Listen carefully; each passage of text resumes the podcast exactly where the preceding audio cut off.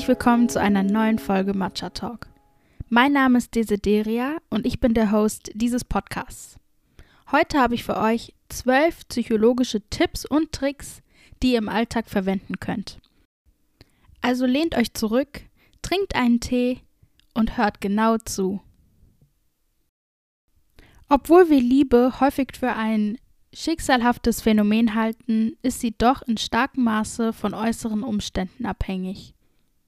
Ein klassisches Beispiel aus der Psychologie, in welchem Männer einer Frau auf einer furchteinflößenden Hängebrücke begegnen, verdeutlicht, dass aufregende Situationen romantische Gefühle verstärken können. Wenn du also möchtest, dass jemand dich mag, unternimm mit der Person etwas, was euer Adrenalin steigert. Obwohl ihr eigentlich durch die Situation aufgeregt seid, wird euer Gehirn euch dazu verleiten, zu denken, diese Gefühle seien wegen der anderen Person. Dadurch entsteht eine Verbindung zwischen euch.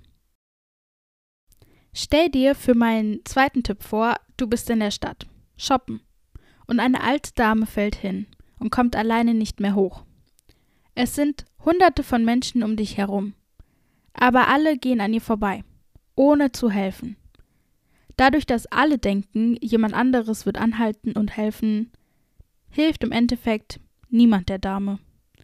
Wären aber anstatt der 100 Personen nur ein oder zwei weitere Menschen in der Nähe, ist die Wahrscheinlichkeit höher, dass der alten Dame geholfen wird. Dieses Phänomen nennt man den Bystander-Effekt. Um diesen zu reduzieren, sollte man Personen direkt ansprechen und um Hilfe bitten. Und dadurch, dass ihr jetzt wisst, was der Bystander-Effekt ist, hat sich die Chance schon reduziert, dass ihr an diesem teilnehmt. In meinem dritten Tipp geht es um die Körpersprache. Körpersprache ist nicht nur wichtig dafür, wie andere dich wahrnehmen, sondern auch für dich selbst. Es beeinflusst nämlich deine Gefühle.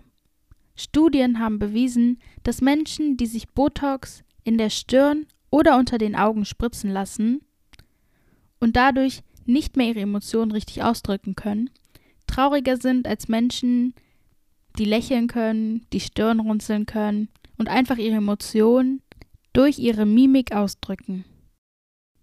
Zusätzlich, wenn du selbstbewusster wirken möchtest, achte auf deine Haltung.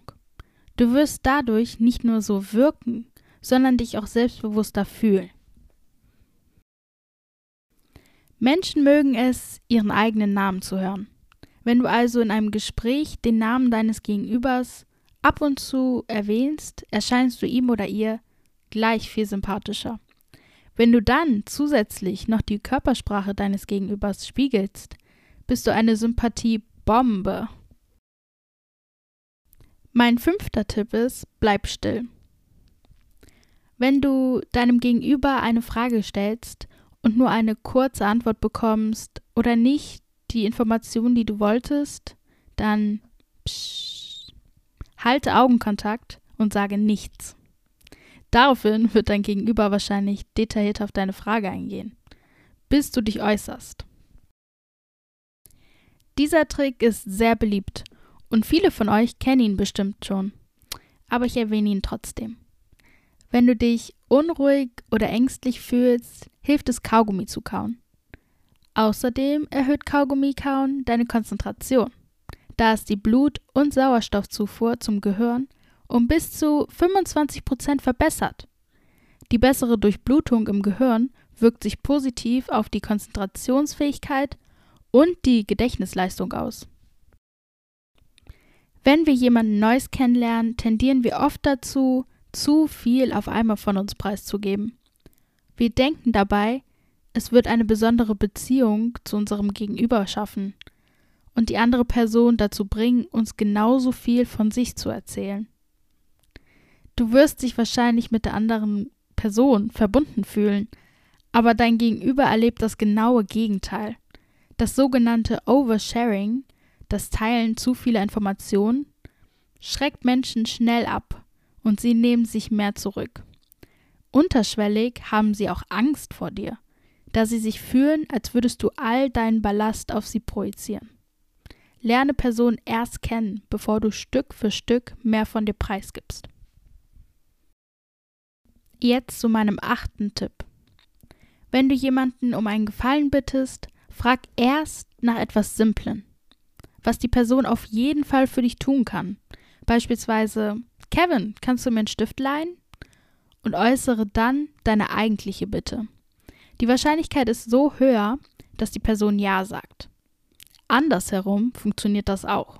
Frag erst nach etwas, worauf die Antwort auf jeden Fall Nein ist. Und frage dann deine eigentliche Frage. Deine Bitte wirkt dann viel harmloser als die zuvor gestellte Frage. Nummer 9. Wenn du jemanden enttäuscht hast, entschuldige dich nicht sofort. Es gibt auf jeden Fall Situationen, in denen du dich entschuldigen solltest.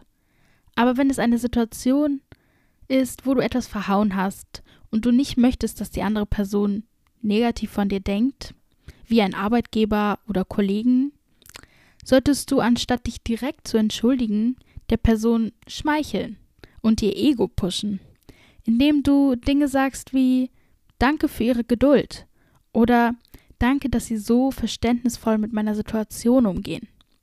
Dadurch fühlt sich die andere Person gut und sieht deinen Fehler nicht mehr als Mittelpunkt der Unterhaltung. Mein zehnter Tipp ist der Primacy und Recency-Effekt. Das ist das Phänomen, dass wir Dinge, die zu Beginn oder zuletzt sind, tendenziell besser behalten als Informationen in der Mitte. Wir erinnern uns, was wir am Anfang des Tages und am Ende des Tages gemacht haben. So wie beim Lernen merken wir uns Dinge am Anfang und am Ende der Liste mehr als die Informationen in der Mitte.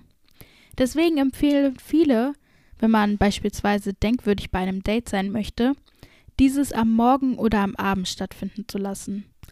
Oder fürs Lernen morgens oder abends zu lernen, kurz nach dem Aufstehen oder kurz vor dem ins Bett gehen.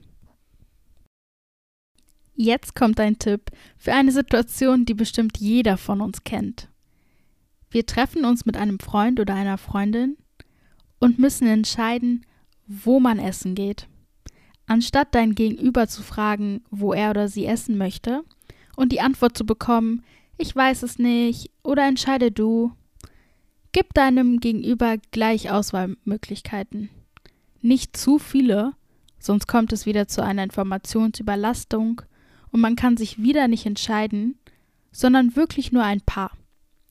Falls du sogar schon einen Wunsch hast, wo ihr hingehen könnt, aber du es nicht direkt sagen möchtest, dann stelle eine Auswahl, in der dein Wunsch am besten wirkt. Kommen wir auch schon zu meinem letzten Tipp.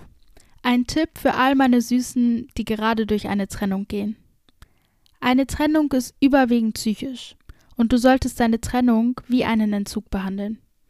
Du hast mich richtig gehört, wie einen Entzug. Es ist wie eine Sucht, wenn du in einer Beziehung bist. Du bist sichtig nach deinem Partner. Du setzt Dopamine frei, wenn du bei ihm oder ihr bist. Diese Dopamine werden auch bei Drogenkonsum freigesetzt. Bei der Trennung bist du auf Entzug von dieser Person. Deswegen weinst du, du kannst nicht essen, nicht schlafen, dir ist schlecht. Deswegen musst du, wie bei einem Entzug, den Kontakt komplett abbrechen. Du würdest einer drogenabhängigen Person auch keine Drogen geben und trotzdem erklären, sie wäre auf Entzug, oder? Und es ist zwar hart am Anfang, aber im Laufe der Zeit wird es einfacher.